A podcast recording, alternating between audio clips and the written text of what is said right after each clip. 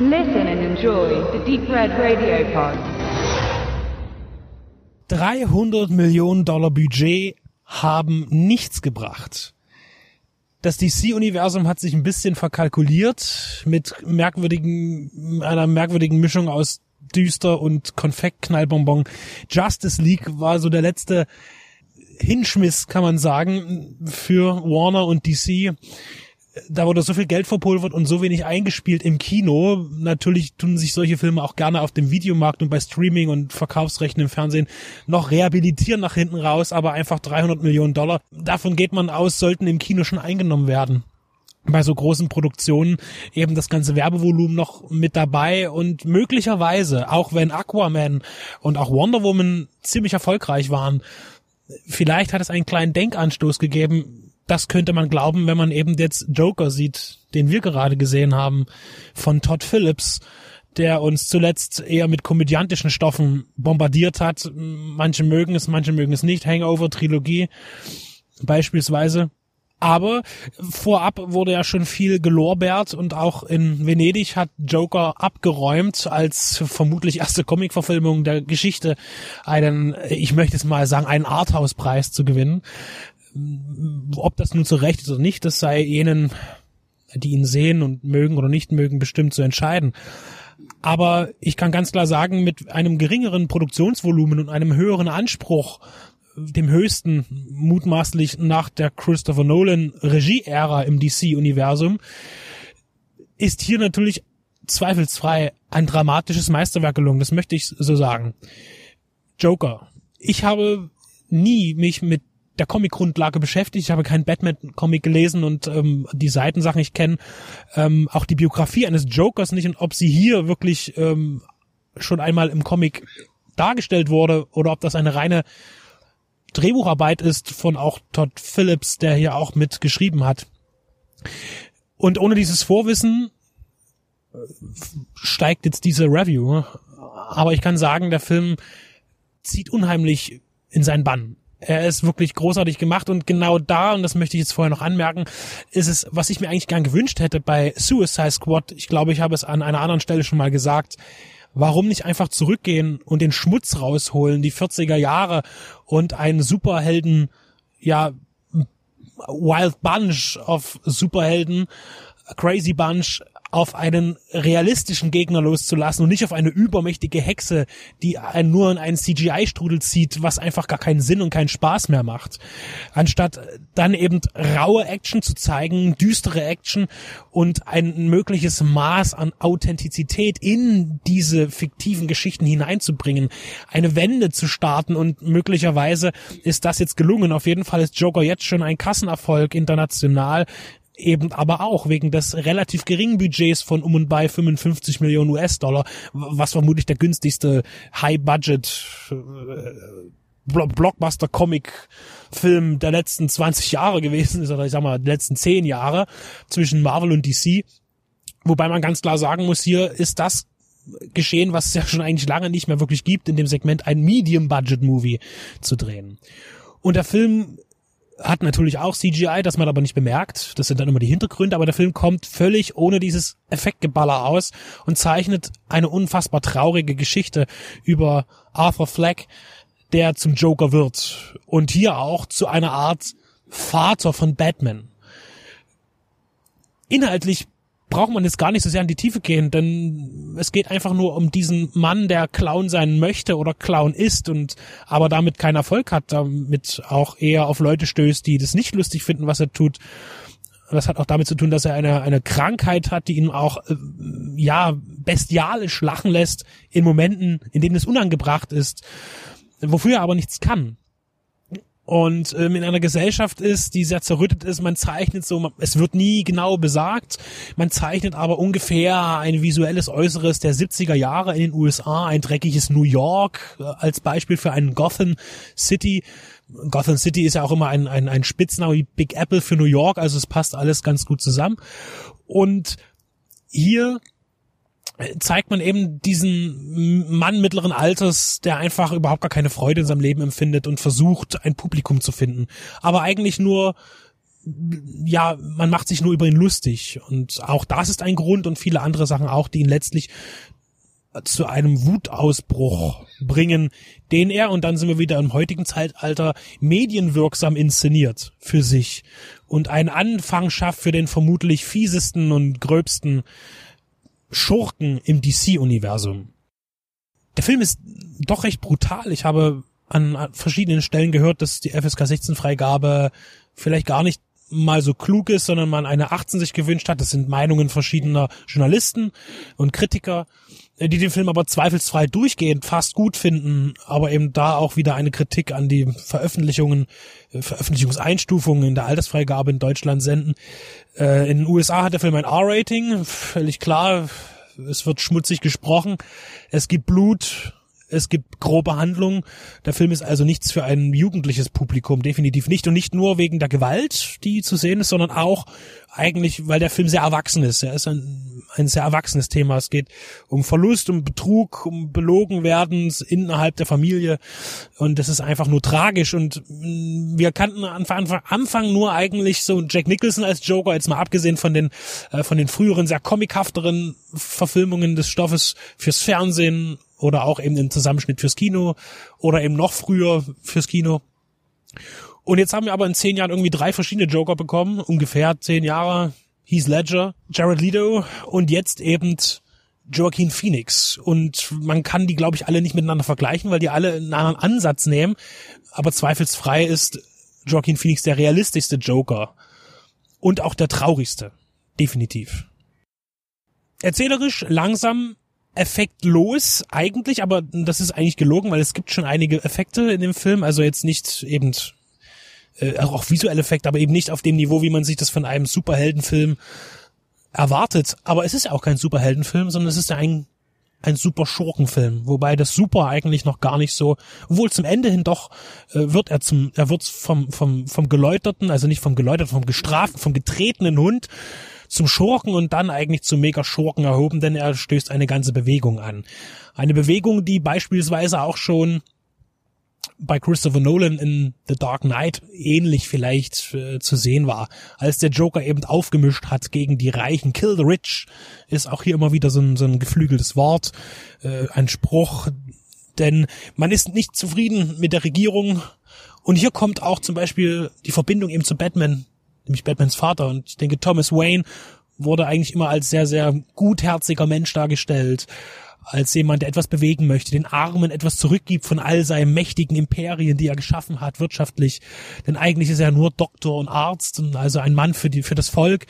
Und das dreht man aber in Joker um. Und Thomas Wayne ist ein ziemliches Arschloch eigentlich. So wird er zumindest dargestellt. Und ich hätte zum Beispiel gar nicht gedacht, dass Todd Phillips am Ende doch noch den Sprung zur Geschichte von Batman geht. Es gab auch einen Punkt im Film, wo ich dachte, es wäre jetzt perfekt gewesen, abzubrechen und jetzt den Abspann zu bringen. Aber er hat noch eine kleine Reprise von fünf bis zehn Minuten, die den Film jetzt aber auch nicht schlecht macht.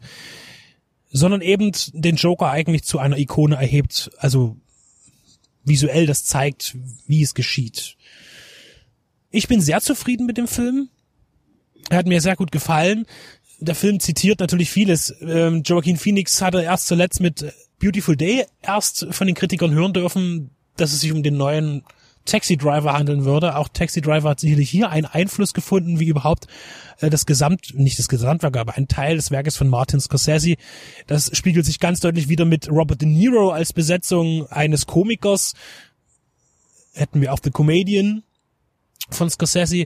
Äh, De Niro auch mal wieder in einer vernünftigen Rolle über die er sich auch freuen kann. Man hat ihn ja zuletzt auch in viel Trash gesehen und als Sidekick für merkwürdige Sachen.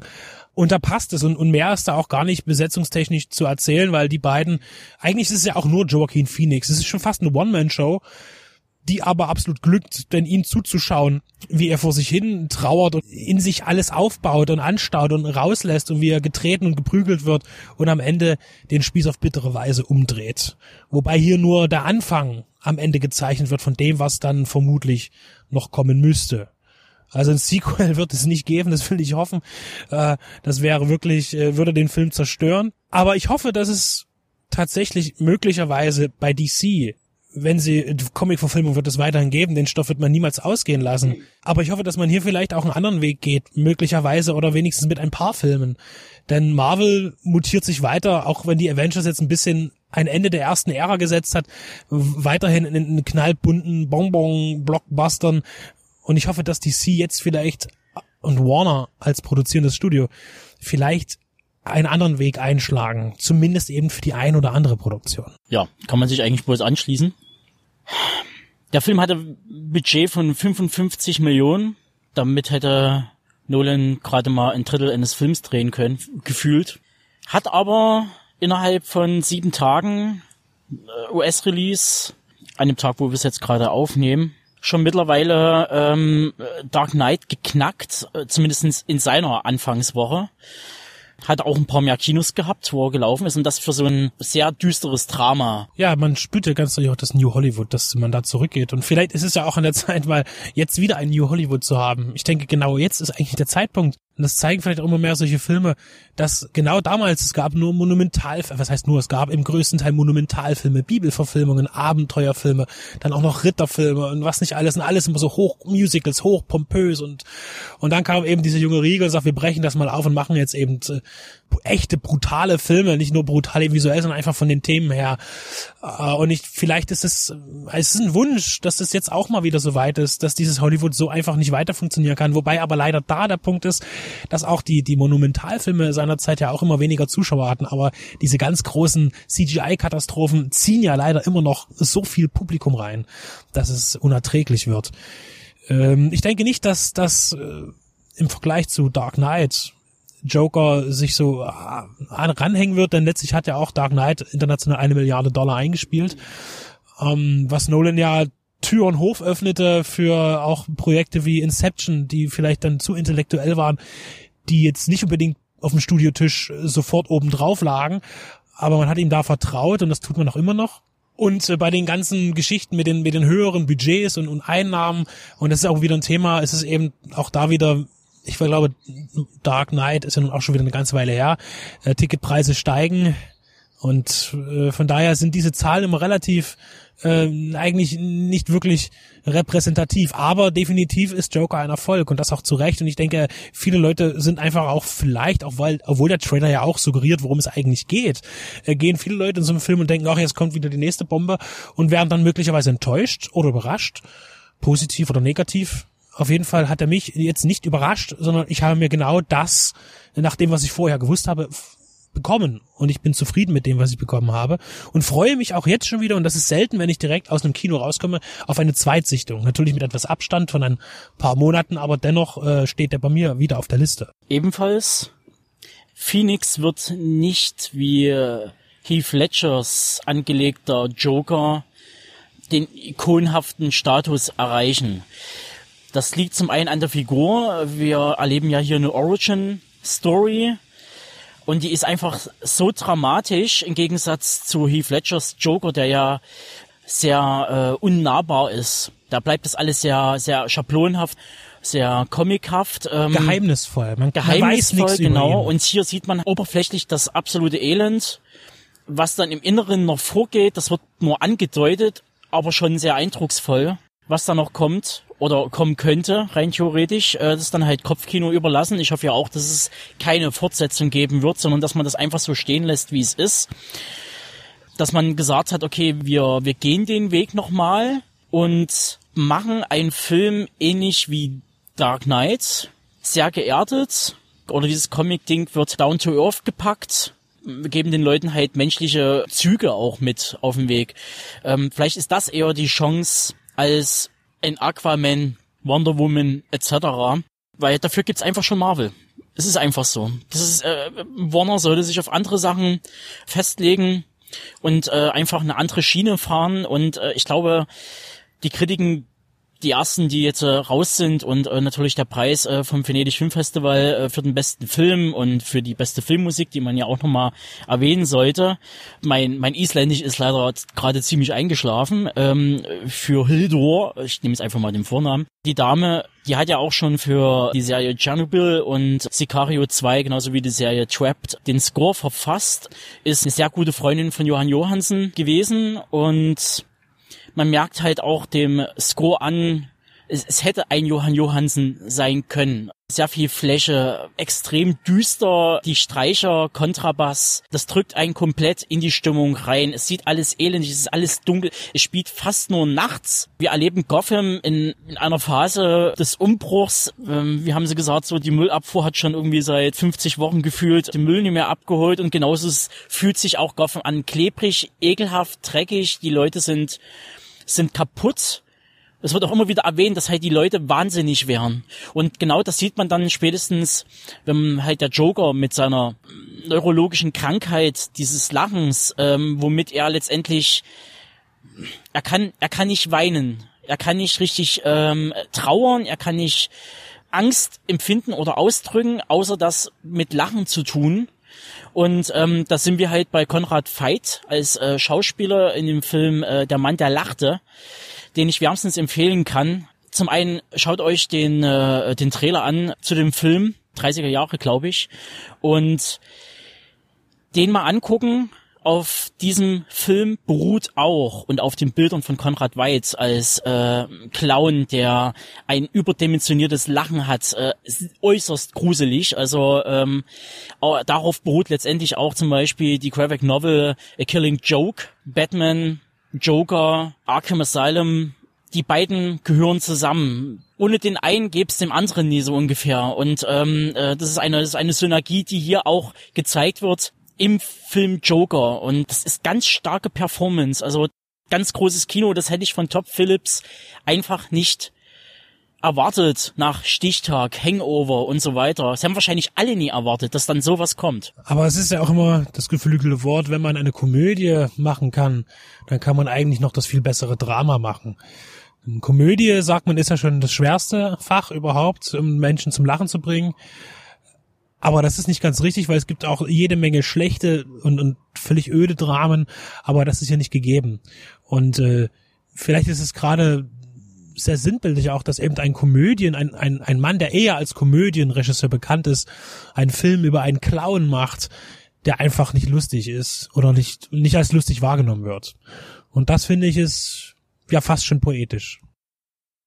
Und man muss auf jeden Fall loben noch den Herrn Phoenix für seine Komplett-Performance, der ja komplett alles durchleitet. Also körperlich, wirklich körperlich. Das, was äh, Christian Bale zu The Machinist gemacht hat, mit dem Runterhungern, hat er ja auch gemacht. Er hat 23 Kilo für die Rolle als Joker abgenommen. Und das sieht man. Also das, das tut einen körperlich weh. Es ist teilweise sogar eklig. Da kommt die Knochen komplett durch. Das zu sehen, verschlägt einem wirklich den, den Atem. Also man hinkt da, es, es, es, es gab nichts Lustiges an den Film. Es hat, es gab mal so ein, zwei Jokes, die gemacht wurden, wo man mal kurz schmunzelt aber eigentlich ist es nie zum Lachen und eigentlich bleibt es einem heiß stecken. Und so ist es ja auch gewollt. Denn ein Massenmörder, wie es der Joker ist oder werden wird, gibt es ja auch nichts Lustiges.